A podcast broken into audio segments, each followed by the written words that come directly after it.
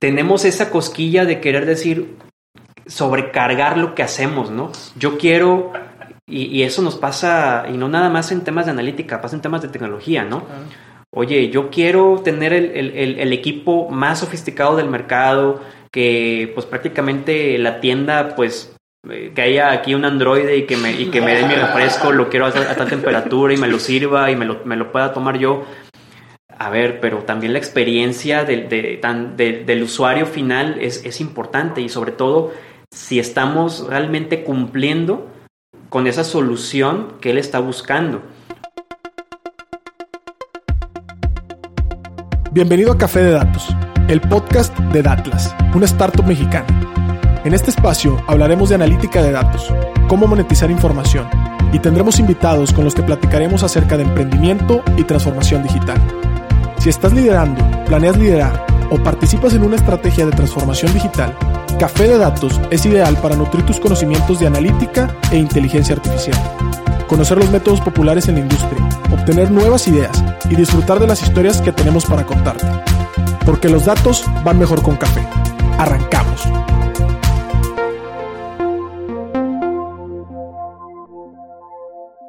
¿Qué tal? Buenas tardes a todos. Bienvenidos a un episodio de Café de Datos. ¿Qué tal, César? ¿Cómo estás? ¿Qué tal? Buenas tardes a todos. Bien, bien, gracias a Dios aquí en uno nuevo. Hoy es día de grabaciones, este día bastante extendido en donde, pues en lugar de estar dedicando como antes una vez a la semana, dijimos, vamos a instalar cabina, tenemos nueva pantalla, nuevos micrófonos, grandes aliados y bueno, particularmente pues quisimos hoy aventurarnos a hablar un poquito más de analítica en retail y, también un poquito de la experiencia detrás de tratar con personas que no conocían antes la analítica, pero que ahora sí la conocen y la van a empezar a manejar. Así que para esto quiero dar la bienvenida a nuestro invitado. ¿Qué tal, Néstor? ¿Cómo estás? Muy bien, muchas gracias. Contento de estar aquí con ustedes compartiendo. Pedro, César, pues muy encantado de convivir con ustedes, ¿no? No, muchísimas gracias. Pues Néstor, nada más para nombre completo que no se me vaya, es Néstor García Ávila, ¿cierto? Perfecto.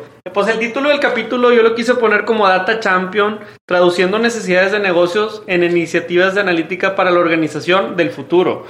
Y un poco lo que quiero, lo que queremos resaltar es, digamos, este, cómo hoy un negocio que a lo mejor te toca conocer o una industria particular desde hace más de 10 años, pues cómo realmente te ha ido tocando ver la evolución en analítica, en datos y sobre todo cómo puedes tú eh, abstraer este uso de datos y analítica como habilitador para que entonces en siguientes escalas de cualquier negocio la analítica te pueda ayudar a crecer. Así que, ¿qué te parece si para empezar tenemos una pequeña tonada, una pequeña pregunta de ritual? Pero este, si te pudieras tomar, Néstor, un café con cualquier personaje de la historia, ¿con quién sería y qué le preguntarías? Uh, buena pregunta, ¿eh? pues mira, ahora sí que en, en, en, un estricto sentido científico, porque pues al fin y al cabo también pues hablamos mucho de científicos de datos y lo que es recabar información y demás. Creo que estamos en unos tiempos eh, en los que al haber tanta información disponible, empieza a, empezamos a caer mucho en la parte de creer a ciegas lo que nos encontramos en la web, ¿no? O sea, googleas algo y oye, lo que ahí dice en Wikipedia, lo que dice en Google es... Con eso quiero abrir el, punto o la respuesta a la pregunta yo admiro mucho a, toda esa clase de científicos que teníamos pues prácticamente pues en siglos, cinco, cinco seis siglos atrás. Eh, puntualmente yo rescato mucho a Newton y a Galileo, o sea, personas que pues de una, partiendo de la observación, pues empezaron a, ir asentando las bases de lo que es la física clásica. O sea, a mí la verdad, este tema o sea, me, me gusta mucho. Porque a final de cuentas, dices tú, o sea, la teoría, la teoría de la gravedad, eh, el movimiento de los planetas, la posición de la Tierra con respecto al resto del universo, estos tipos lo aprendieron pues a partir de observando el, movimiento, de, el movimiento del Sol, eh, simplemente eh, de, preguntarse por qué es que las cosas suceden de esa manera creo que es, es, son personas con quien me gustaría echarme un café, platicar con ellos y más que nada aprender de ellos. O sea, no es como decir estoy de un igual, a un igual, igual con ellos, sino más bien eh, como un aprendiz de, de, entender cómo es que ellos a través de esa simple observación pues empezaron a recabar toda esa información. Entonces, eh, buscando ahora sí que no caer en, en, esa enfermedad que tenemos de exceso de información y creer así a lo que es, pues creo que sería un muy buen ejercicio tratar de, de, aprender pues eh, a, la manera clásica, ¿no? Observando, entendiendo, preguntándonos qué más hay de aquel lado, ¿no? Eso en un sentido científico. Claro. En un sentido cultura pop, digo, porque ahora sí que somos, después de todo, somos, somos, seres humanos y, tenemos hobbies, gustos, gustos y, y aficiones. Eh, Shigeru Miyamoto, ¿no? Creo que los que son gamers pues sabrán de antemano de quién estoy hablando. Eh, Shigeru Miyamoto pues es el padre de, Mario Bros. Y a final de cuentas, Mario Bros. al día de hoy pues es el Mickey Mouse de los videojuegos, ¿no? O sea, todo el mundo sabe, lo ubica, quién es. Y a final de cuentas, de no haber sido por ese paso que, dio Miyamoto en los ochentas, la, historia, la industria de los videojuegos se hubiera ido al diablo. O sea, era una, una industria que en los 70 sufrió mucho ahí con la calidad que dejó mucho que desear de Atari durante los 70s, principios de los 80s. Tuvo que llegar Miyamoto, poner o dar ahí el golpe de autoridad junto con Nintendo, que creyó en él. Y a final de cuentas, pues al día de hoy, pues hay hasta eSports, hay también eh, torneos, hay convenciones.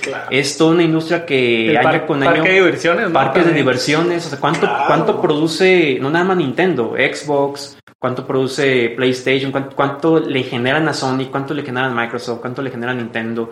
Entonces creo que también ahí sería interesante echar una platicada con Miyamoto de, oye, pues cómo te, cómo haces para reinventarte, ¿no? Del 8 bits al 16 bits, 32, 64 y a lo que sigue, ¿no? Entonces esto ya llegó para quedarse e inclusive pues estamos hablando que mucho de, de lo que es la inteligencia artificial pues em, empezó a partir también de, de, de esta industria, ¿no?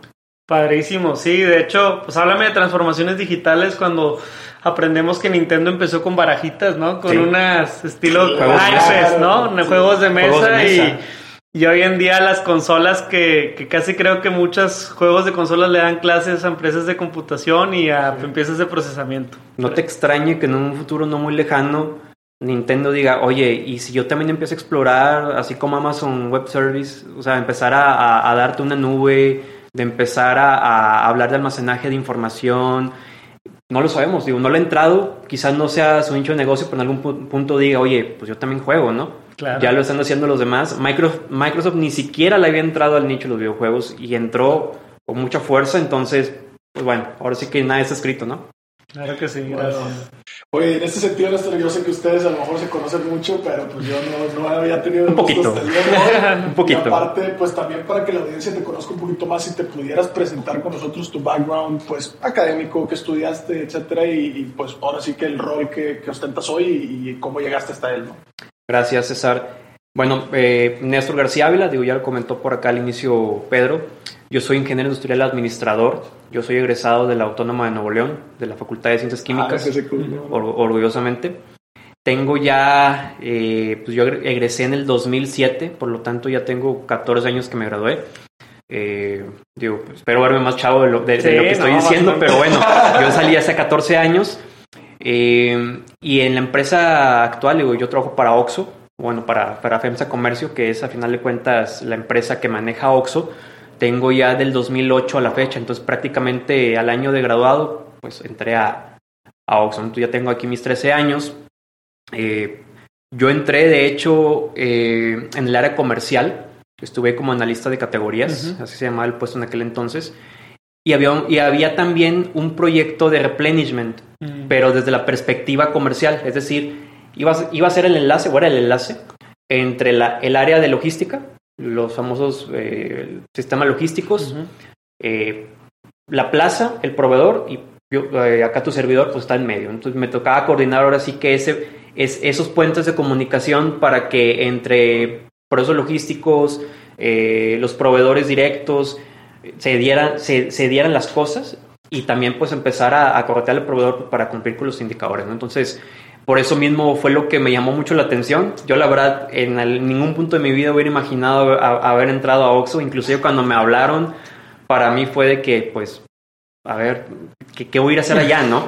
Yo traía ya año y medio haciendo prácticas y, de recién egresado en Daltail, Pisos Azulejos, aquí muy cerca de, de ah, sí, en el Digital Hub. Y pues me tocó estar en piso, entonces recabando información para análisis estadísticos, estar tomando que temperaturas de, de todo lo que se produce ahí del piso, eh, densidades, etcétera, ¿no? Entonces, colorimetrías de, de, lo que se fabrica ahí.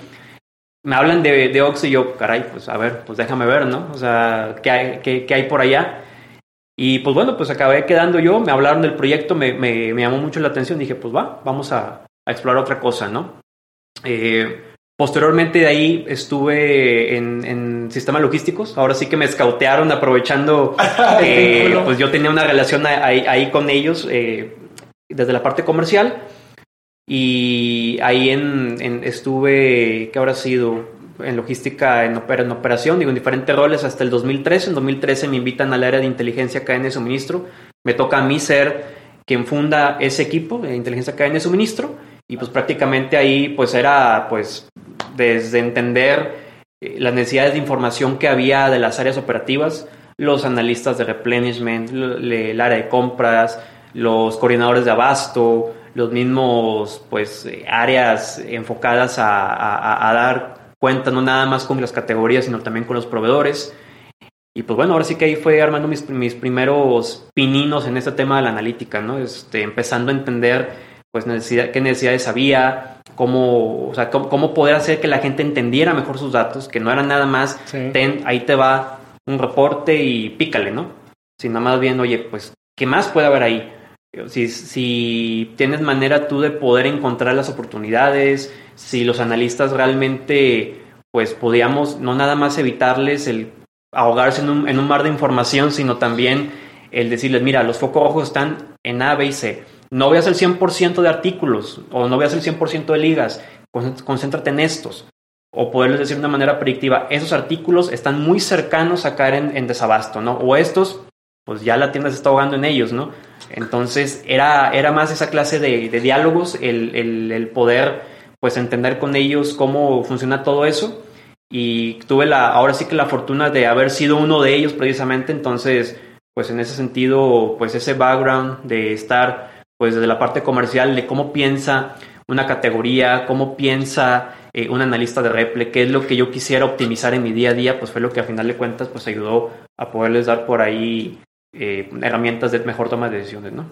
Creo que está bien interesante porque justamente eh, cuando hablamos de pronto de diseñar soluciones y sobre todo en este campo de la analítica y todo, digo, en, en varios campos también lo aprendimos nosotros, decimos, oye, hay que diseñar centrado en el usuario. Y qué mejor forma de hacerlo cuando tú fuiste el usuario, ¿no? O Sí. sea, ya fui el usuario, uh -huh. ahora estoy del otro lado, entonces me toca diseñar ahora centrado en ese nuevo usuario que está ya con la experiencia o el bagaje que traías tú, ¿no? Está, sí, está es, bastante es, interesante. Exacto, y que, y que inclusive el tiempo que me, me, me, tocó liderar el equipo, que fue el 2013 al 2017, eh, pues yo tenía cargo ahí a, a, dos o tres personas, digo, de acuerdo a, a cómo fue por ahí evolucionando el, el, el, equipo. Y pues prácticamente lo que yo quería era, yo no quiero robots, o sea, yo no quiero claro. gente que reciba un reporte, le pique, se vaya, se ponga a hacer otra cosa, eh, quizá algo que también abone a, a su desempeño, pero que entienda lo que está haciendo, ¿no? Y que de igual manera tenga claro el, oye, cuando tú le haces un cambio a, a, este reporte, tu cliente le estás abriendo esta posibilidad a ver dónde están las broncas. O, o que inclusive, oye, ve y siéntate con el usuario, si, si no te tocó a ti operar, siéntate con él, pregúntale, investiga, toma apuntes, regresa, eh, platicamos de qué fue lo que viste, porque a partir de esa observación de la, que, de la que platicábamos al inicio, al abrir el diálogo, pues es lo que a final de cuentas nos va a permitir ahí el poder diseñar con el usuario y adicional pues también decir, oye, quizá haya cosas que, que el mismo usuario no sepa que necesita. Claro. ¿No? Entonces... O preguntas que no se ha hecho todavía, ¿verdad? Exacto. Y eso, y, y esta parte... Eh, inclusive le estoy, le estoy viviendo en este momento, donde eh, en, en, otras de las encomiendas que he tenido del 17, del 17 a la fecha, pues ha sido de que, oye, pues el cliente te dice que quiere esto, ok, pero ¿qué pasaría si yo le hago un pequeño giro a esto que me está pidiendo? Y resulta ser que a lo mejor dice, órale, yo no sabía que necesitaba eso y me gusta, o me gusta más de lo que uh -huh. yo había pensado. Entonces, pues esto es algo dinámico, la mejor versión es la que sigue, y al final de cuentas, o sea, pues es, es cómo nos mantenemos ahora sí que pues al día con las necesidades que hay en cada una de las áreas operativas, ¿no? Del 2017 al 2020, eh, cambio completamente de posición. me voy a farmacias. De hecho, me voy a farmacias, a farmacias ISA, que es también parte del portafolio de... No, no muy lejos ahí del umbral. Exacto, no, crucé la calle y, me fui a farmacias ISA. Ahí estuve tres años en el área de operaciones, precisamente. Entonces, completamente fuera de lo que yo había estado haciendo. No era comercial, no era inteligencia de negocios, no era logística, no era abasto, eh, no era planeación, era operaciones. Y de un negocio que es bastante diferente a lo que es Oxxo, ¿no? Simplemente para darnos una idea, eh, pues ISA representa el 2% del valor de mercado donde, donde, eh, a nivel nacional. 8% en entry market, que es en los mercados donde participa ISA, es el 8% es de ellos. Entonces, Oxxo, pues prácticamente es quien lleva mano en temas de retail, ¿no? Yo me acuerdo cuando yo entré hace 13 años, que en aquel momento mi gerente del área comercial eh, comentaba, oigan, hay que ir a ver lo que está haciendo 7-Eleven. Ok, va, y apuntas, ¿no? 7-Eleven, hay que ir a entrar al 7-Eleven y ver qué están haciendo ellos. Al día de hoy, eh, pues creo que más bien es cómo seguir siendo mejor a como eras ayer, ¿no? Entonces... Compites contra ti mismo, la verdad. Exactamente, o sea, y, y, cómo te mantienes ahora sí que en este juego perpetuo, ¿no? No es querer ser mejor que César, no es querer ser mejor que Pedro, eso, y yo cómo sin importar eh, lo que haya a mi alrededor, yo como busco seguir, seguir mejorando, porque eso es lo que me va a mantener a mí en la ruta de la rentabilidad y en la, en la ruta de seguir manteniendo esa, ese juego a perpetuidad, ¿no? Que es lo que está buscando toda organización, ¿no? Y del 2020 a, a, la fecha, pues ya en el área de planeación, ya ahora desde la parte de organización 2025, que pues como su nombre lo dice, es pues cómo logramos que Oxxo pues se vuelva una, empresa que trascienda y, que se vuelva también rentable buscando la meta de crecimiento pues a un mayor número de tiendas, ¿no? O sea, cómo podemos ahí hacer un cambio en, la estructura eh, actual de organización, cómo podemos hacer una mejora y optimización de procesos, buscando hacer autosustentable al negocio de cara al crecimiento, ¿no? Entonces, pues ahora sí que pues han dado desde de aquí y allá y como dice la canción, pues no soy ni de aquí ni de allá también.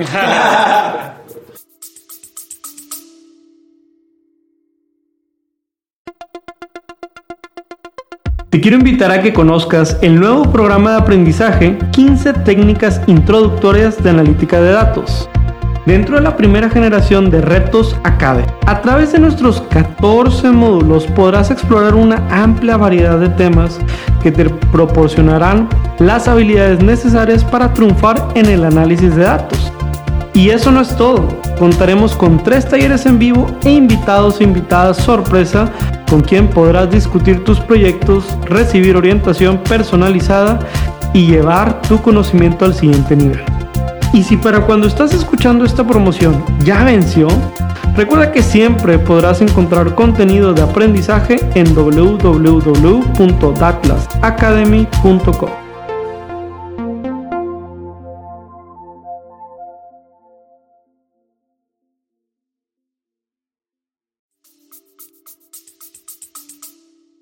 Muy bien, oye Néstor, pues entrando un poquito, digo, felicidades por traer trayectoria, creo que hará sentido para quienes nos están escuchando hoy, que hay muchas preguntas interesantes que podemos hacerte. Quiero empezar por el tema de analítica, variables, y es que, a ver, el mundo de retail yo creo que es de mucha pasión, si te gustan los datos y si te gustan los problemas, ¿verdad? Porque los retails, pues viene uno con otro, y la realidad es que ahorita que platicabas este, este rol de analista, pues yo me acuerdo que que yo veía mucho como los analistas, como cuando vas a, un doctor, ¿no? Entonces el analista eh, a lo mejor llega a una tienda y empieza a hacer diagnósticos, ¿no? Diagnósticos y, y, si el doctor llega y te mide tu temperatura, tu peso, tu altura, como para ver los higiénicos, pues el analista hacía lo mismo, había ciertos higiénicos, que la venta perdida, que el desabasto, que los frentes, que los precios, que las etiquetas, que... Y de cierta manera eh, me ponía a pensar que pues el mundo de retail te traía un montón de variables, porque prácticamente se puede medir muchísimo, yo creo que el 90% de las cosas se pueden medir y lo que quieres es optimizar esos metros cuadrados de espacio que tienes y hoy también son digitales, que también serán kilobytes o gigabytes o lo que tú quieras. Entonces, en ese sentido, a tu entender y a lo que has vivido, ¿Qué, variables hay que monitorear en el retail? ¿A qué se presta una persona que, ha trabajado durante mucho tiempo en retail? ¿Y, cuál dirías tú que son las más importantes, no? También.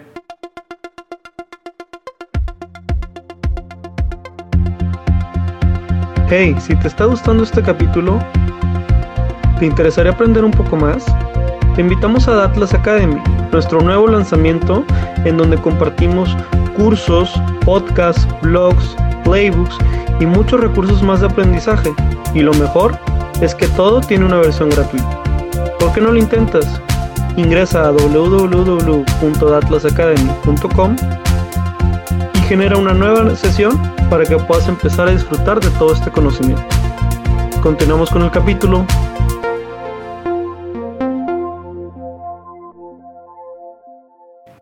Pues ahora sí que partiendo de, qué es lo que le viene primero a la mente cuando hablamos de, retail, pues quizá el, si, hiciéramos un juego de este de, de, a ver, dime lo primero que te viene a la mente cuando digamos esta palabra, si yo le pregunto seguramente a un amplio porcentaje de, gente, 8 de cada 10 seguramente van a decir retail, ah, bueno, pues vender, ¿no? Vender más. Claro. Pero la realidad es que si haces una disección de cada área, te puedes dar cuenta que hay para aventar para arriba, ¿no?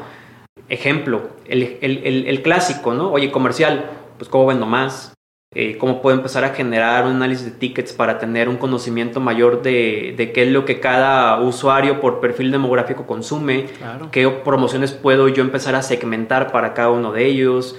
Eh, esos son ya temas y usos pues cada vez más avanzados, ¿no? Pero los clásicos, oye, pues la venta, ¿por qué subo a la venta? ¿Por qué bajo la venta? Eh, el tema del, del margen, la medición de otros ingresos, qué productos me dejan más margen que otros, eh, la mezcla de ventas, o sea, son cosas muy eh, que si yo le pregunto a la gente va a decir, ah, bueno, pues seguramente nada más hacen eso. No, vamos a hablar de cadena de suministro. Simplemente, ahorita tú mencionabas, oye, los inventarios en cero, los huecos, las ventas perdidas, los días de inventario, y luego si ya lo empiezas a ligar ahí con, una parte ahí de, la relación y la comunicación con tus proveedores, oye, el, ¿cuál es el plazo de pago ideal de acuerdo a la rotación de esos artículos?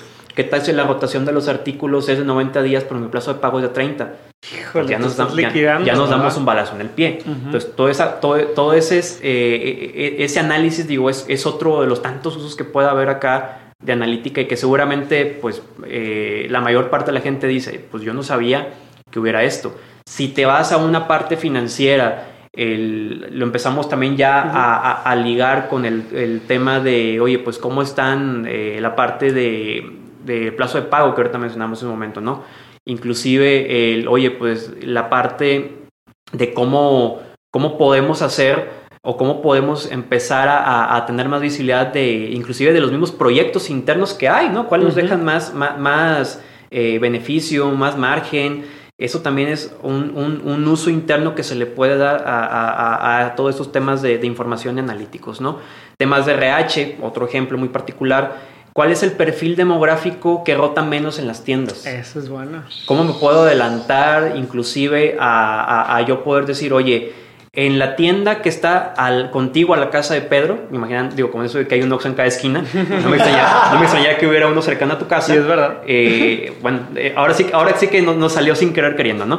Ah, eh, del Oxxo que está cercano a tu casa, oye, hay gente que tiene mayor rotación, gente que está entre este rango de edades, mujeres en este rango y hombres en este rango. Oye, César, si César va a entrar a trabajar ahí, pues a lo mejor, eh, de acuerdo a la estadística que tenemos, eh, es una alta probabilidad, un 73% de probabilidad de que vayas a agotar ahí. Mejor mándalo a una tienda que esté cercana a, este punto, que es eh, donde hay, hay, hay, menos propensión a que César se nos vaya a ir en muy poco tiempo, ¿no? Porque al final de cuentas a mí me cuesta que ya le pague el IMSS, que yo, que yo tengo que hacer el alta y la baja, etcétera, invertirle en la capacitación y demás. Al final de cuentas todo es dinero y todo eso lo podemos acabar cuantificando, ¿no? Y ahora sí que si ahí eh, sigue echándole para arriba, ¿no? O sea, ¿qué otros más casos de uso puede haber? Pues en el retail hay hasta para aventar para arriba. Yo inclusive, si, si me dijeran, ¿no? ¿y qué consejo le darías a alguien que empieza a explorar estos temas y, y, que esté seguramente más enfocado a áreas de TI y que diga, oye, pues yo qué voy a hacer a un, a un retail? Al contrario, o sea, salirnos de nuestra zona de confort y créeme que te vas a acabar encontrando mil y un casos de uso para lo que tú sabes. Es decir, eh, el cómo inclusive te vas a acabar volviendo tú una persona que te cotizas más también como profesional en el área de analíticos porque empiezas a tener ya conocimientos más amplios y no nada más enfocado a temas de, inteligencia artificial, temas de consumo de, de, información, oye, pues cuánto cuesta el espacio en la nube, salirte de eso y, empezar a darte cuenta que hay mucho más para aventar para arriba. Otro caso que ahorita me, viene muy, muy a la mente eh, la parte de expansión, o sea, la inteligencia eh, en, temas de expansión. O sea, hay herramientas como el, famoso GIS, digo, que es un software ahí que, que muy seguramente ustedes tienen ahí muy, muy, bien reconocido. Sí, Sistema de Información Geográfica GIS. Exactamente. Entonces, prácticamente, o sea, el, oye, ¿qué, hay a mi alrededor? Está la competencia, oye, eh, inclusive en, en temas de farmacias también el cómo medir o el cómo medíamos, me tocó por ahí también implementar un, reporte muy padre, eh, donde medíamos cuántas piezas se venden por código postal. Que, ahí, eh, pues el, proveedor que nos daba la información, pues nos daba la sábana, y corre claro. la sábana y pues ya tú sabes lo que haces con ella podíamos empezar a ver qué clases de medicamentos se venden más por código postal, podías empezar a entender de que, oye, ¿cuántos de esos me llevé yo? ¿Cuántos de esos se llevó la competencia? ¿Cuántos de esos se llevó otro canal? Porque también tenemos la información por canal. Y con eso empezar a, crear ya análisis más estratégicos, ¿no? De que, ok, el, el pastel se reparte de esta manera, tantos en canal tradicional, tantos en farmacias locales, tantos en farmacias regionales, tantos en autoservicio. Eh, luego de ese pastel, qué tanto creció el, mercado. Porque a final de cuentas nos damos cuenta de que, oye, esto es una tormenta perfecta. Si yo tengo estados del país donde yo participo y el pastel se hace más chiquito, entonces pues ahora sí que cada quien eh, haga lo que pueda y, y, empieza a ver la guerra de trincheras, ¿no? Entonces eh, se te está cayendo el mercado, estás perdiendo participación del pastel, eh, estás teniendo temas o broncas de precios, en competencia de precios, que eso también metimos ese atributo.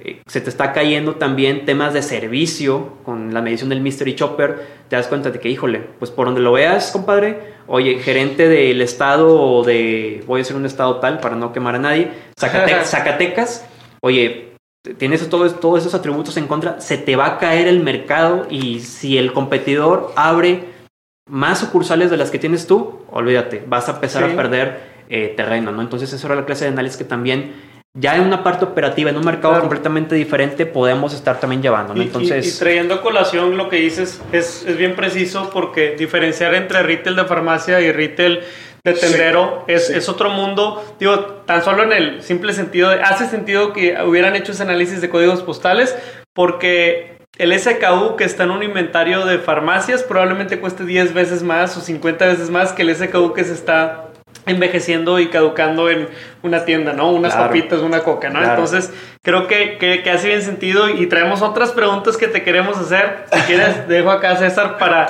para que nos puedas ir contando. Claro, claro. A ver, eh, Digo, acabas de, ejemplificar muchos temas así conceptualmente que, que, trastocan diferentes áreas y sin duda eh, esa diferenciación entre un retail de, una forma y otra creo que es buena. Regresando un poco a la parte que en el suministro, a, nosotros incluso nos ha pasado que trabajando como proveedores con ciertas empresas eh, se maravillan o de pronto se les cae la, la cara en una junta cuando dicen, oye, ¿de dónde sacaste esos insights, Pedro? ¿De dónde sacaste esos insights, equipo? Oye, pues sí, aquí desde el escritorio con los datos que ustedes nos pasaron, o sea, son sus datos, caray. Ni siquiera estás haciendo como magia negra ni nada, son sus datos, simplemente el equipo los manipuló de tal forma que lograron sacar como insights valiosos y entonces se sorprenden. Y, y, justamente esta pregunta, eh, quisiera, si tú nos pudieras contar algún caso de esos que, que, dijeras, oye, no, pues desde el escritorio logramos dar insights que impactaron en el mundo real y que sorprendieron al cliente final, ¿no? Claro. Pues mira, te, te puedo poner en la mesa y tomando el, caso de cadena de suministro, ¿no? Eh, tocó por ahí el, hacer uso por ahí de información de la rotación de, cada producto en cada tienda. Ahora sí que, pues, el, cuánto vendes por medio por, visita, por ejemplo, ¿no? ¿Cuál es el tiempo de entrega de los centros de distribución? Y si ya tienes tú el, el inventario en unidades, o sea, tienes el inventario de unidades, tienes el desplazamiento del producto, tienes el, tienes el tiempo de surtido del centro de distribución. ¿Qué podemos hacer ahí? Sencillo. O sea, simplemente hagamos un análisis eh, puede ser inclusive un mismo histograma para decirle a los analistas de, de, Rabasto, en tu histograma, estos artículos que están del lado izquierdo del, mismo histograma están en cero. Lo peor del asunto, analista, es que ayer llegó al centro de distribución. Entonces, o lo que te cayó se te, se te terminó en el instante, o no había, o no lo estás desplazando. O, necesitas meterle un empujoncito más o hacer un reajuste a tu cálculo de, de, rabasto para que en la siguiente frecuencia de visita te llegue el, el, producto con la cantidad suficiente para poder cubrir esa demanda. ¿no? Entonces, a ese análisis le llamamos in-stock, eh, que de hecho por ahí, digo, fue un, un, esfuerzo conjunto con cadena de suministro precisamente, con el área de, de, de replenishment eh, y acá un trabajo que hicimos pues de la mano y con ellos, ¿no? Entonces, eh, pues ahí estaba la data, simplemente, y, y, como en un momento, ahí están las tablas, ahí está la información, creo que más bien es, oye, pues cómo la presentamos de una manera eh, gráfica para que el analista pues no tenga que estar exceleando, válgame la expresión, que seguramente aquí en el argot mucha gente dice, hay que excelear, excelear, excelear. No, no estoy satanizando Excel, no estoy diciendo que sea malo, pero pues creo que hay otras maneras un poco más eh, eficientes de poder analizar información, ¿no? Entonces, eh, con eso le estás diciendo, oye, si un analista ve un millón de registros, pues quizá la bronca está en 20 mil. Filtra esos 20 mil y a estos 20 pues le vas a estar aplicando un cargo o un incremento para poder cubrir ese pico de demanda, ¿no? Entonces también con ello, pues estás hablando que cuánta lana le vas a estar eh, ahorrando a la organización, porque lo más simple, César Pedro, sería, oye, pues yo filtro aquí chocolates, le pongo un cargo planchado de chocolates, todo más un 20%. Dale, ¡pum! Cuidado, y, que el, y que hay que el C10 vea si, tiene inventario o no y que lo mande. Sí, compadre, pero y si lo viéramos estadísticamente, el promedio, o sea, pues es una línea horizontal, va a haber picos que están, o sea, va a haber picos y valles, ¿no? Entonces, los que estén, los que estén abajo la demanda, pues ya tienen del promedio hacia donde están ellos, todo esto es un sobrante, es dinero, se te puede mermar. Vas a estar luego ahí correteando una devolución, es logística inversa, es más lana invertida. Muy caro. Entonces, el, el, el, cómo le empiezas a dar eso gráficamente al usuario para que él únicamente diga, a ver, me centro en los rojos y luego veo los amarillos, que estos, oye, les queda, les queda de vida en aquel medio día de abasto. O sea, en medio día se te va a acabar el inventario. Lo bueno es que hoy genera el producto, ah, bueno, pues le meto un cargo adicional y con eso podemos aguantar a, la siguiente frecuencia de visita. Entonces, con ello, con, ese fue un ejemplo de cómo, oye, con, con data que ya tienes, poder llevar una solución, ¿no? Entonces, y eso a final de cuentas, digo, no me quiero colgar la medallita yo, eh, solo, digo, había un equipo obviamente que me respaldaba ahí en, en, la parte de inteligencia de cadena de suministro y un equipo de, de también de usuarios eh, muy importante que también pues nos daba ahí retro y visto bueno lo que hacíamos. Entonces prácticamente lo que quiero entender es que también tiene que haber ese ecosistema, ¿no? O sea, no va a llegar el área de analíticos a resolverte todo, si también el, el, usuario final pues, no coopera en, en, todo este trabajo, ¿no? Es lo que llama la conjunción ahí en algunos autores del small data con el big data, ¿no? Que el small data es el del día a día. Oye, pues Tú llevas haciendo esto y esta es tu chamba y quien tiene tienda que la atiende y pues tú le sabes más que yo a lo que pasa frente al cliente a lo mejor. Y en mi caso pues yo domino muy bien todos los datos que tenemos. Pero de esta línea yo, yo te quiero contar una historia que también nos escucha mucha gente que también es analista en varias empresas. Y de pronto llega, acabando una conferencia que dimos de storytelling de datos, este, nos dice, Oye, este equipo de Atlas, fíjense que, que pues yo estudié una ingeniería en sistemas, eh, tuve una especialidad en data science, este, soy buenísimo para el Tableau Power BI. Y la verdad es que el problema que yo tengo es que hago análisis que, que, yo considero, pues obviamente una chavita que nos dice, yo considero que son muy buenos, pero no me pelan. No me pelan allá dentro de la organización. Y mis tableros son los mejores coloreados y de verdad que le echo muchas ganas a los botones y tal. Esas historias se escuchan allá, no se escuchan en, en a lo mejor. Pero donde quiero llevarte es este. Pues ahí estuvimos platicando y, y, parte de, las, de, los consejos que le dábamos era, es que tú, a ver, tú empieza por el estado de resultados y el día que tu tablero, tu análisis le impacte alguno de esos registros o filitas de tu estado de resultados, créeme que los oídos y los ojos van a voltear. ¿Y cuánto le estás pegando a los costos y a las ventas? Y, ah, y dijo, nunca me había hecho esa pregunta. Entonces, volteando ahora a ti, tú, tú estás precisando en muchos de los casos que nos cuentan cómo impactaron al final pues a lo que es la realidad del negocio, ¿no? Que, que a veces damos damos como si fuera a respirar el hecho de que siempre estén llenos los refries y que siempre esté todo y que haya tres personas. A ver, no, es normal, o sea, hay toda una operación y un ecosistema que justo el que citas. Pero ¿en qué momento tú, tú te diste cuenta o, a lo mejor para, para consejo de la gente que nos escucha en ese punto dulce en el que dices, oye, pasé de solo obsesionarme por hacer buenos análisis y buenos cálculos a obsesionarme entonces por agregar valor a algo del negocio, ¿no? Claro.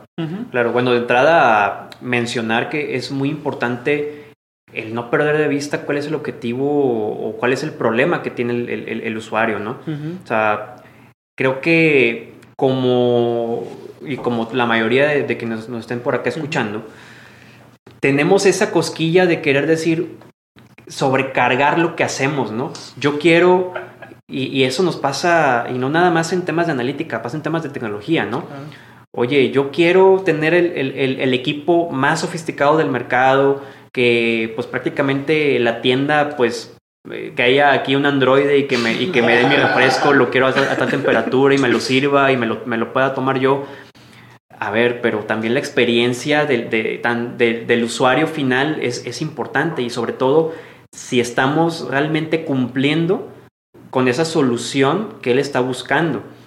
Y eso lo digo eh, por más curioso que suene, porque también te vas a topar con situaciones en las que el usuario tampoco tiene claro qué es lo que quiere, solo sabe que tiene un problema. Entonces creo que es mucho, por eso mismo ese acompañamiento con él, ¿no? O sea, porque se puede dar la situación en la que, oye, perfecto, yo quiero esto, oye, pero te puedo dar algo que, que mejore o que supere esa expectativa, pero quiero obviamente que tú me estés dando anuencia de que esto que te estoy entregando te va a generarte un valor. Entonces yo creo que a veces cometemos mucho el error de decir sobre diseñar, ¿no? Ahora sí que me voy a robar una frase o, un acrónimo que tiene un, buen amigo mío, eh, que él, pone mucho KISS. Keep it super simple. Entonces en este caso debe ser así. que sea tan simple para que el usuario final lo, entienda, lo haga propio y lo aplique, y también eso tiene que estar sentado en un sistema de trabajo para que obviamente... Exacto. O sea, sistema de trabajo. que eso a final de cuentas sea parte de su día a día. Oye, yo te voy a estar entregando información de huecos en Anaquel. Ah, ok, perfecto. Padrísimo.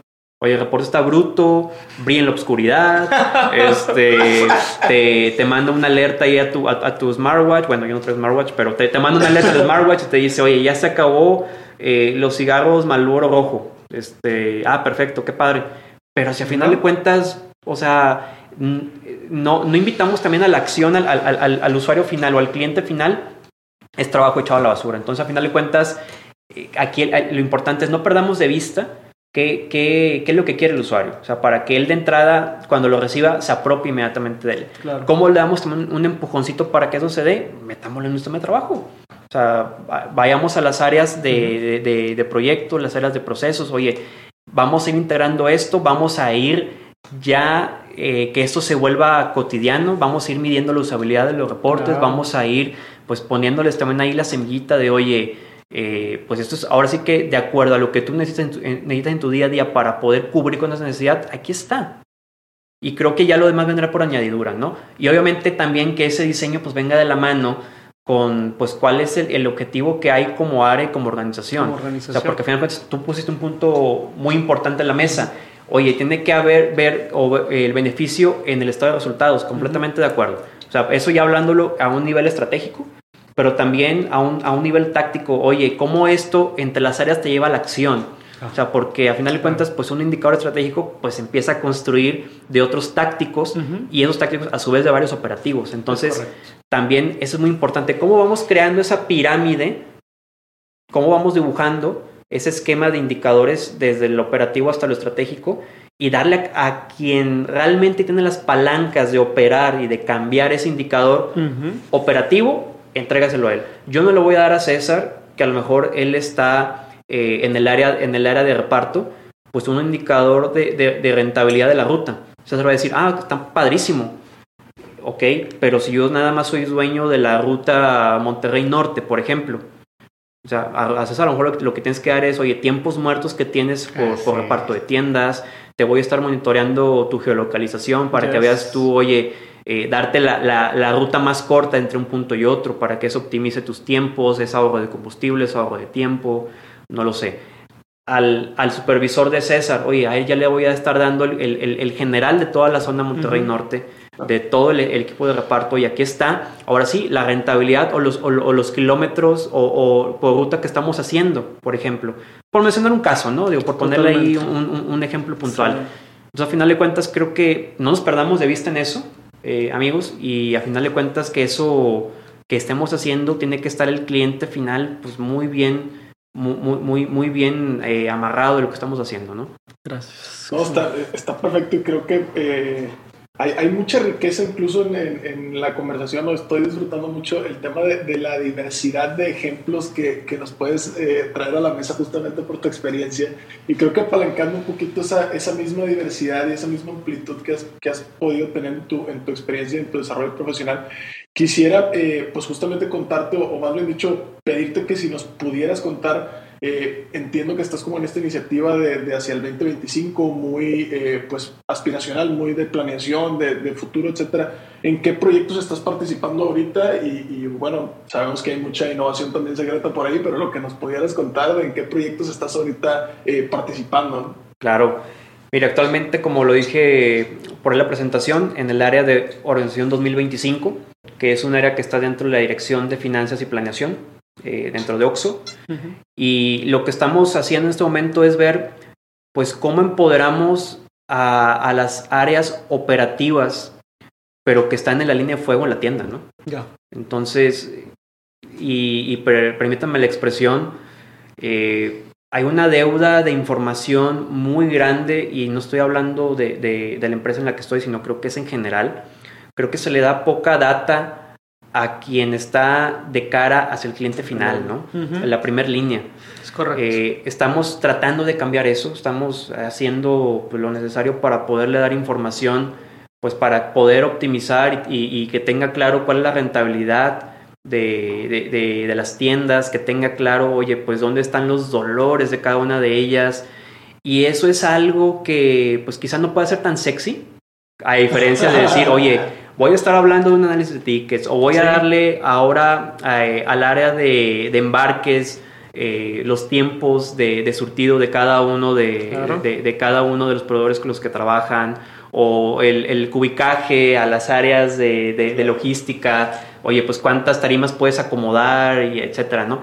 No es tan sexy este, tema seguramente, pero es una deuda que históricamente se tiene con, con, con la operación en la línea de fuego. O sea, no se les da información, ellos a final de cuentas trabajan, pues ahora sí que pues con información que recaban directamente de la tienda y también con un conocimiento empírico de lo que es su entorno. Eh, eh, creo que a veces eh, nosotros desperdiciamos pues todo ese gran conocimiento que tienen nuestros compañeros en, la operación. Claro. Ellos saben las horas pico, tienda por tienda, qué artículos se mueven más, si hay un generador de tráfico cercano, eh, con este tema de la pandemia, aquellos que han empezado a tener una eh, caída en sus ventas, oye, es que cerró esta zona de oficinas que está aquí enfrente de la tienda, eso, eso pues ha mermado la venta.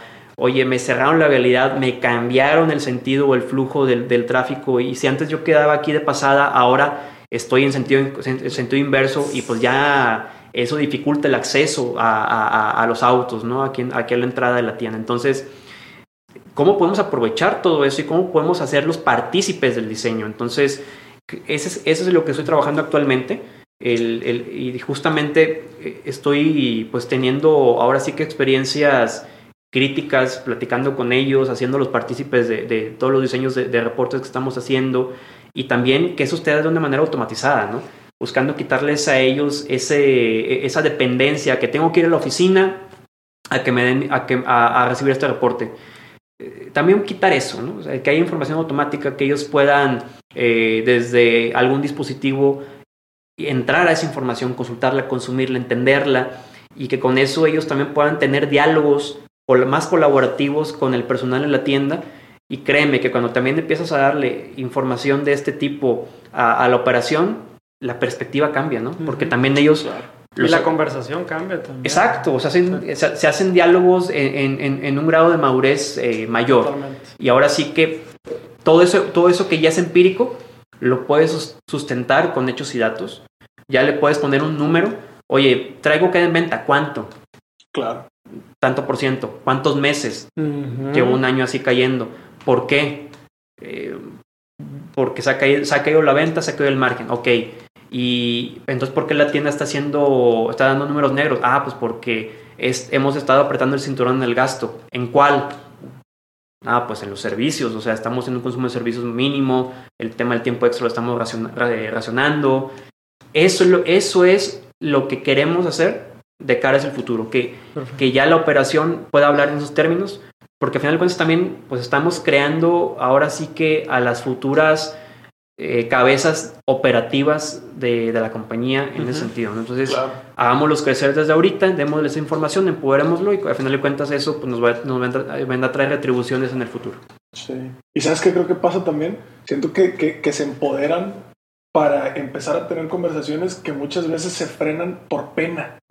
O sea, y a nosotros nos pasa, oye, le das el dato y entonces ahora sí levanta la mano. Y la explicación que te da tiene bastante sentido y simplemente se le callaba porque como no tenías un sustento objetivo que no fuera más allá de lo que tú opinas versus lo que yo opino y lo que cada quien siente, ya al momento que lo objetivizas y ya puedes despersonalizar la opinión, ahora sí le da una explicación o un sentido a ese dato duro y también se, digo, como dice Pedro, ¿no? aumentas también la madurez incluso de, las conversaciones y creo que nutre bastante, por lo menos en nuestra experiencia nutre bastante. Profesionalizas el diálogo.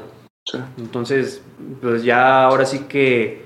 Eh, empiezas ahora a, también darle más trabajo a otras áreas de la compañía, pero al final de cuentas ya todos hablamos un, mismo lenguaje, ¿no? Entonces ya no es lo que yo creo, lo que me platicó César, lo que Pedro cree que pasó, eh, sino que ya Pedro tiene un número, César lo tiene, yo también lo estoy viendo, estamos hablando de lo mismo, Pedro está en comercial, tú estás en logística y yo soy el supervisor.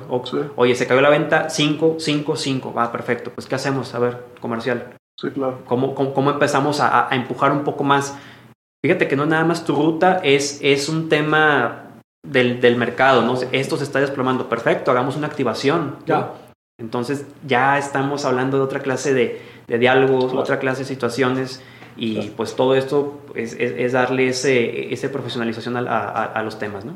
Excelente.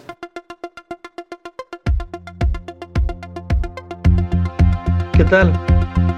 Interrumpimos unos segundos tu episodio para contarte un lanzamiento que tuvimos este año. Se llama Datlas Academy y es una plataforma de educación tecnológica para que puedas aprender muchos temas de analítica y transformación digital. ¿Por qué no lo intentas? Por ser de los primeros usuarios tendrás tres cursos gratuitos. Ingresa a www.datlasacademy.com y desarrolla una nueva sesión.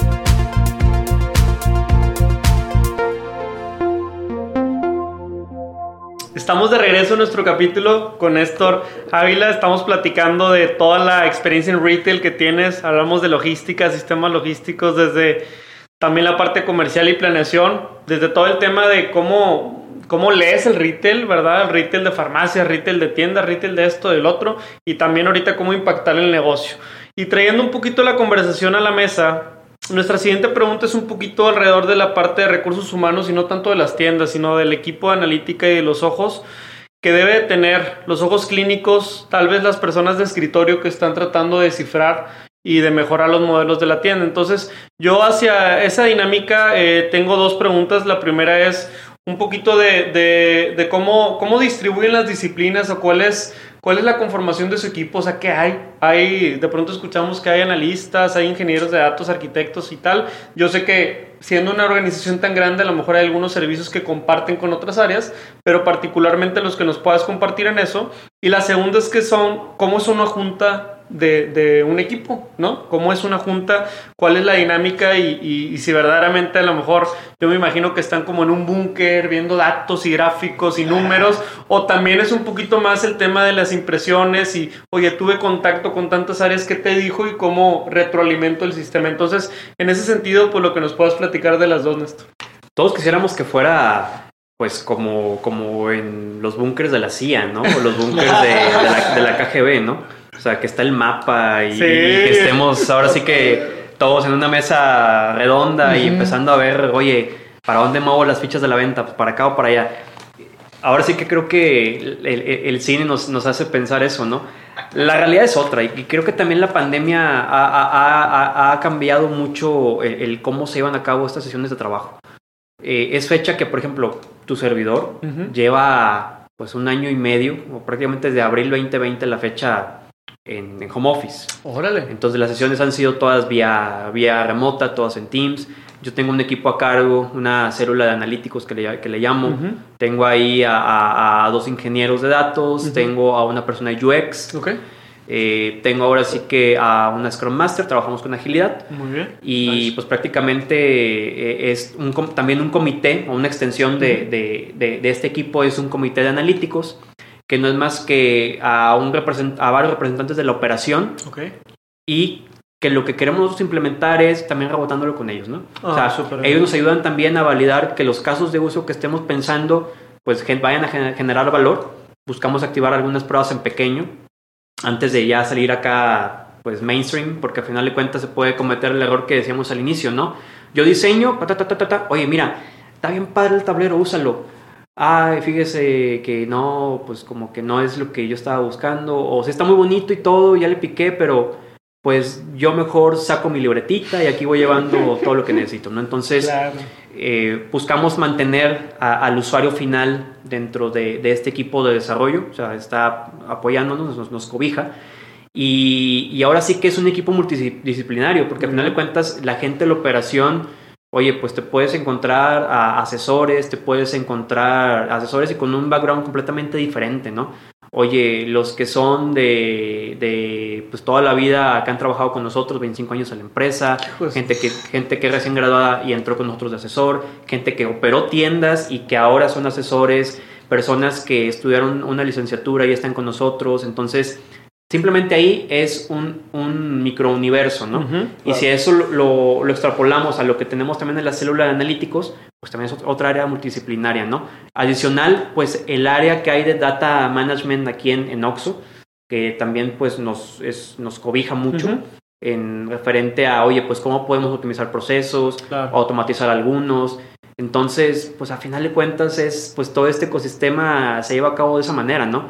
En experiencias previas, buscaba tener en el equipo gente también de diferentes carreras, ¿no? Claro. Que si bien es cierto, no era gente que, que era dedicada a esto, o sea, que, que estudió para, para, ser científicos de datos o que estudió para desarrollar reportes o que estudió temas de UX, nosotros sobre la marcha pues fuimos aprendiendo, ¿no? Exacto. O sea, tenía gente muy buena, economistas, tenía gente de ingenieros industriales, gente de sistemas, Órale. Eh, prácticamente creo que eran, eran principalmente las carreras por las que por ahí estuvimos dándole juego y, y, siempre muy importante, ah, voy a mencionar de todas las universidades, ahora sí que tampoco le estamos un feo. O sea, porque aparte aquí digo, siendo sede de Nuevo León de, de esta empresa, pues tienes de todo. Claro. está padrísimo porque hay un montón de profesionistas. Claro, hay gente muy buena de la UDEM, del TEC, de la UNI, eh, de la UR y de diversas carreras y al final de cuentas creo que eso también ayuda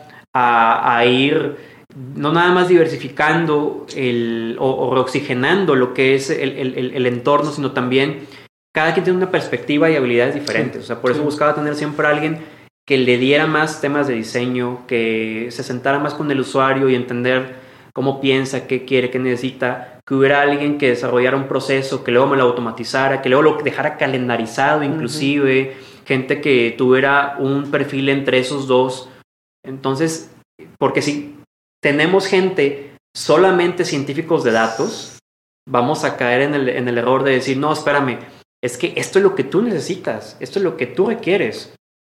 Y el usuario te puede decir, sí, pero pues no lo entiendo. O sí, pero pues yo no sé leer un boxplot. O sí, pero pues yo para qué quiero acá un, diagrama de radar. No lo entiendo. Yo nada más quiero una tablita semaforizada que me dé esto. Pero también tienes que entender qué, qué, estás entregando al final, ¿no? Porque, final, porque después de todo podemos caer en el error, repito, de sobreespecificar, sobrediseñar y eso nada va a servir. O puedes tener gente que, que está muy, muy apegada hacia el diseño, pero pues lo que entregues, pues a lo mejor no está dando la respuesta que está buscando. Está muy bonito. Te digo, ahorita hasta jugaba un poco ahí o bromeaba, vi la oscuridad del reporte y te llega a leer y todo. ¿Y eso qué? O sea, en ese caso mejor si yo quería a alguien que me, que me decorara, pues mejor traigo un diseñador de interiores, ¿no? O sea, no, no, no un equipo, no un equipo que, que se encargue de, de, darme información e inteligencia de datos, ¿no? Claro. Ahora, en, en este sentido, eh, Néstor, por, por, lo menos será, será una de, mis últimas dudas. Eh, al final del día, cuando sucede todo esto, y creo que lo estás contando y también hay que contextualizarlo, estás contando eh, esta parte de analítica, esta parte de los datos y todo sucediendo dentro de un ecosistema, como dices tú, que de pronto ha sido preparado durante años como para adoptar esta cultura y esta innovación constante y todo este tema. De pronto por fuera, pues vivir esto en algunos de, nuestros clientes y nosotros como proveedores y todo, resulta ser muy disruptivo, o sea, resulta ser algo así como de, ay, pues me vinieron a mover lo que estaba haciendo desde hace 15, 20 años y pues incomoda, ¿no? O hasta provoca de pronto en algunos, en algunos casos y digo, es muy normal, pasa y es parte de los cambios, es parte de la evolución y de, lo que tú quieras, ¿no? Pero al, al, final del día, esta cultura siempre de tener, eh, pues, alguien que, que sirva dentro de este sistema de trabajo que hablabas, como esa guía o esa retroalimentación que marque como la pauta, eh, pues es importante, tú lo has mencionado en algunas eh, ocasiones, pero quisiera preguntarte alrededor de, de dónde dejan ustedes parado el usuario final cuando están diseñando la solución. Es decir, ¿en qué parte entra esa interacción con el usuario final? ¿Es hasta que el dashboard ya brilla o es antes de que brille? ¿O, en qué momento en qué parte del proceso está ese usuario final? La verdad es que tienes que mantenerlo durante la construcción. O sea, tanto, tanto la parte de, del mismo diseño, o sea, cuando estás sentado con él por primera vez, oye, a ver, platícame, ¿no? ¿Qué es, cuál, qué es, ¿Cuál es tu necesidad de información? qué sucede, qué pasa. Ahora sí que entender y tomar muchas notas si no entiendes pregunta, inclusive por, lo, por eso lo mencionaba yo, vete con el usuario, date el recorrido con él. Oye, ¿quieres andar en, entender qué pasa en el centro de distribución? Pues vete a, tomar un día ya con, la operación. Vete a entender cómo hacen el picking, vete o vete con el distribuidor, haz la ruta, ve qué hace, ve qué apunta. Tenemos, tenemos y estamos obligados a entender cómo, cómo, cómo piensa y cómo trabaja o qué es lo que necesita el usuario final. Porque a final de cuentas, insisto, em, tú, puedes, tú puedes estar suponiendo y eso es un, pecado mortal en todo eso. Yo creo que lo que él necesita es esto.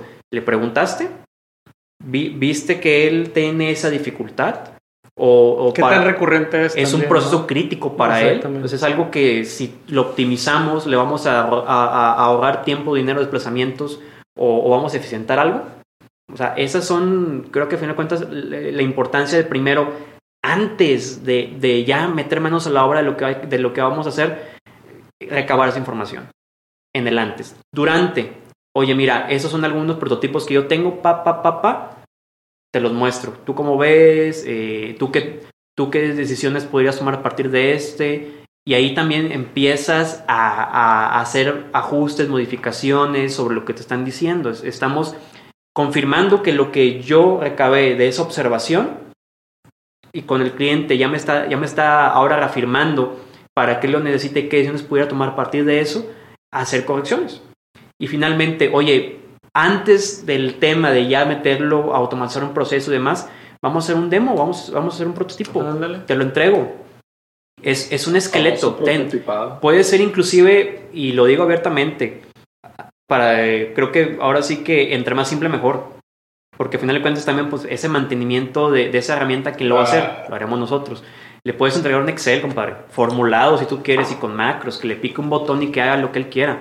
O le puedes dar algo en Power BI, súper sencillo conectado a, una base plana, si tú quieres, o darle un, un tabló o un clic que esté conectado también a una base plana y que él trabaje con eso y que nos vaya retroalimentando.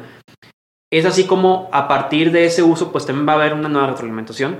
Vamos a ir corrigiendo cualquier tema o que se, que se nos haya por ahí pasado. Vamos a ir acotando a, específicamente lo que necesita, porque también al inicio, cuando sacamos un prototipo, le damos pues todo un set de indicadores y mucha información. Y el mismo usuario nos va a ir corrigiendo sobre la marcha, nos va a ir diciendo, oye, es son muchos indicadores. Yo con uno, dos y tres me di cuenta que me sirven para llegar a lo que yo quiero. Perfecto. Entonces, es, es un proceso, César. No es, yo más bien diría, ese acompañamiento tiene que ser durante todo ese recorrido. Recabar información, el diseño, el acompañamiento, el prototipo. Oye, ¿sabes qué? Ya es lo que queremos. Perfecto. Vamos a, a meterle ahora sí caña, ¿no? Perfecto. Excelente, pues ya para ir cerrando aquí el, el episodio, estimado Néstor, que, que tengo muchas preguntas más, pero, pero bueno, también esto está diseñado para un viaje, viaje al trabajo, para un entrenamiento de gimnasio, entonces de 40 a 50 minutos, según los datos, claro. porque claro, estudiamos datos para tomar esa decisión. Pero este, pues ya para cerrar, en Néstor, en el tema de consejería, si, si Galileo seguramente descubrió algunas galaxias y Mario las estrellas para ir más rápido. si han jugado Mario Kart, mucha, muy buena referencia, tomen las estrellas hacia el final, en la última lap. Pero en ese sentido te quería preguntar, ¿cuál es esa estrella que pueda hacer que un científico, un analista pueda ir más rápido y a lo mejor ya no empiece como un novato, diga, ah, pues yo puedo estar ya en los hombros de todo lo que acertó y también se equivocó Néstor, ¿no? Entonces que nos cuente algún consejo, qué libro leíste, dónde aprendiste, que esa es una de las preguntas que más nos hacen, la verdad. Mucha gente entusiasmada, pero el dónde aprender. Entonces, tu último consejo para ir cerrando el episodio, gracias. Gracias. Mira, es muy importante, creo que este hay que ir a cursos. O sea, creo que lo técnico sí es importante. Eh, pero no, no lo digo tanto así eh, porque te van a enseñar dónde moverle o cómo hacer mejores dashboards, reportes, cómo sacarle mayor jugo a las herramientas. El, lo enriquecedor es como cuando vas a una maestría o cuando vas, estás en la carrera lo que aprendes de los demás, las experiencias.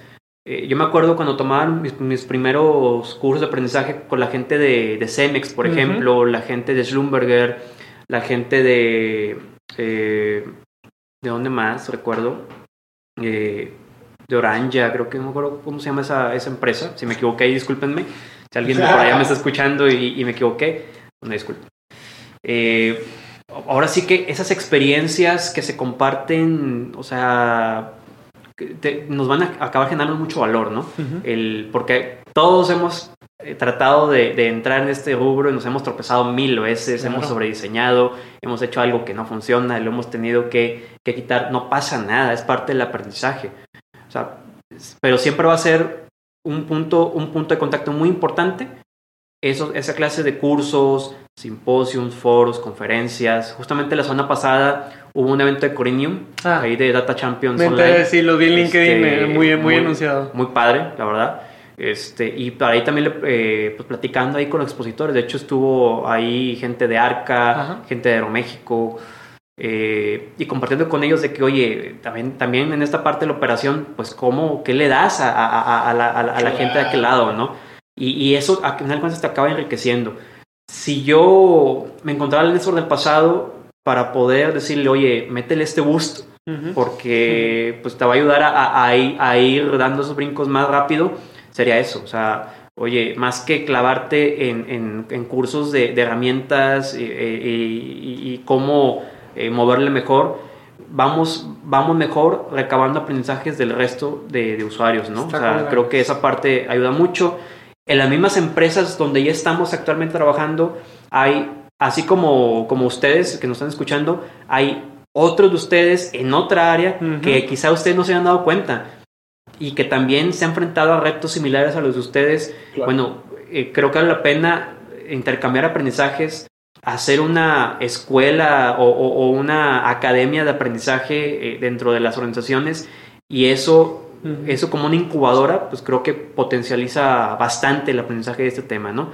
Eh, pues bueno, ahora sí que es parte de lo que a mí me ha, funcionado más en los años recientes y de igual manera, pues el mantenerse siempre activo a, aprendizajes que hay pues de, otros compañeros en otras ramas, ¿no? O sea, siempre hay alguien que tiene mucho que aportar y sobre todo escuchar al usuario final. O sea, creo que eso es indudable y es, y es un must en todo este tema de, de, de, analítica e información de datos. ¿no? Perfecto. Me gustó mucho, muchas gracias. Me encantó, pues creo que con eso estamos más que armados. Eh, Pues aquí muchísimas gracias Néstor por, por venir a echarte la vuelta, sacaste el Digital Hub donde estamos grabando este eh, bonito episodio. Al contrario, ustedes por la invitación. No, no, no, un honor y pues bueno, ahí lo tienen para que aprendan de esto y un poquito más. Eh, creo que por nuestra parte es todo. Nos vemos en el siguiente episodio y recuerden que sus datos y todo lo que estamos platicando va mejor con un cafecito. ¡Ánimo! Hasta la próxima. Gracias. Hasta aquí el podcast de hoy. Gracias por escucharnos. Puedes seguir disfrutando de tu café y aprendiendo analítica de datos en nuestro blog con más de 180 columnas acerca de analítica, emprendimiento y transformación digital. Visita blogdatlas.wordpress.com y disfruta del contenido. Finalmente, no olvides suscribirte a Café de Datos, el podcast de la startup Datlas. Hasta la próxima.